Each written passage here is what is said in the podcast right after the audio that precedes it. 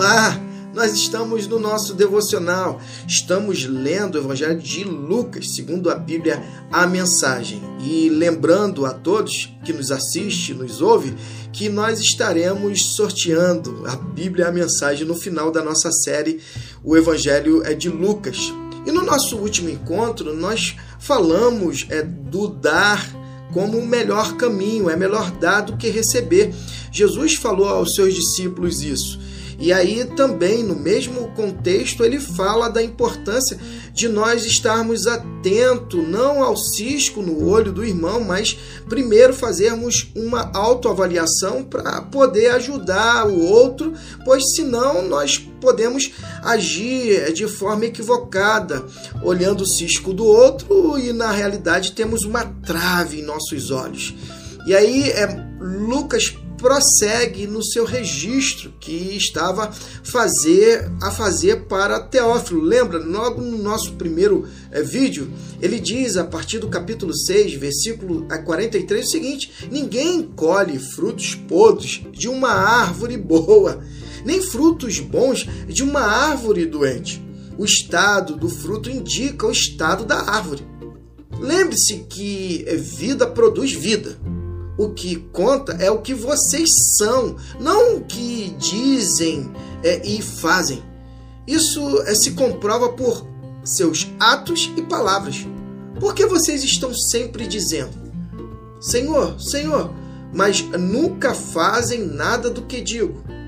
As palavras que digo não são meros adendos ao seu estilo de vida, como a reforma de uma casa que resulta em melhora de padrão.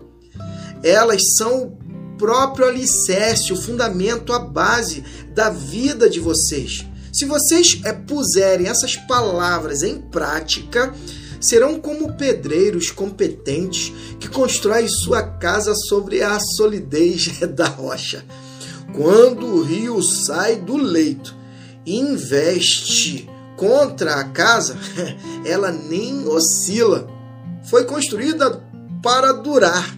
Mas se vocês usarem é, minhas palavras apenas para fazer estudos bíblicos, sem nunca aplicá-las à própria vida, não passarão de pedreiros tolos que constroem sua casa sem dar atenção aos fundamentos, à base.